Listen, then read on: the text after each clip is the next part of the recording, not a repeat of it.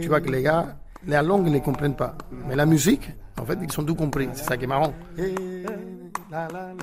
Se comprendre dans la mélodie, comme un retour aux sources. Pour le saxophoniste Irvina Kao, ce passage musical à Essaouira est une bénédiction, car à chaque fois, jouer avec les Gnawa, c'est une première fois. Quand tu joues avec les, les Gnawa, t'as l'impression qu'ils jouent jamais de la même façon, quoi. La même musique. Voilà.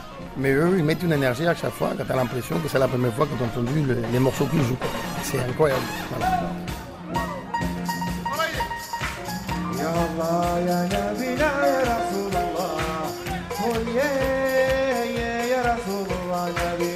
C'est donc le Mahalem, Khalid Sansi, jeune musicien passé par le conservatoire, qui a accueilli les membres d'El Comité avec simplicité, car pour lui, Gnawa et Cuba, c'est connecté. Cuba, ça reste la même.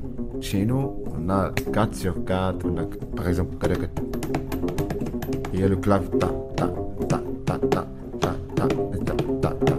Ça reste la même.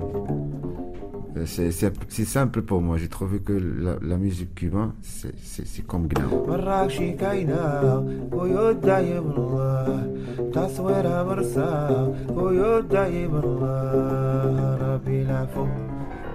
Derrière son piano, le virtuose Rolando Luna retient aussi les chants, les voix, celles de Cuba et du Maroc connectées par les croyances et les coutumes.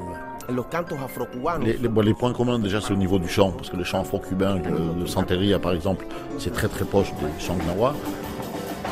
Au final, El Comité et Khalid Sansi se sont retrouvés sur la grande scène du festival Gnawa en juin 2023 pour un concert complètement fou, une transe sans fin et la promesse de se retrouver bientôt pour enregistrer un disque en studio.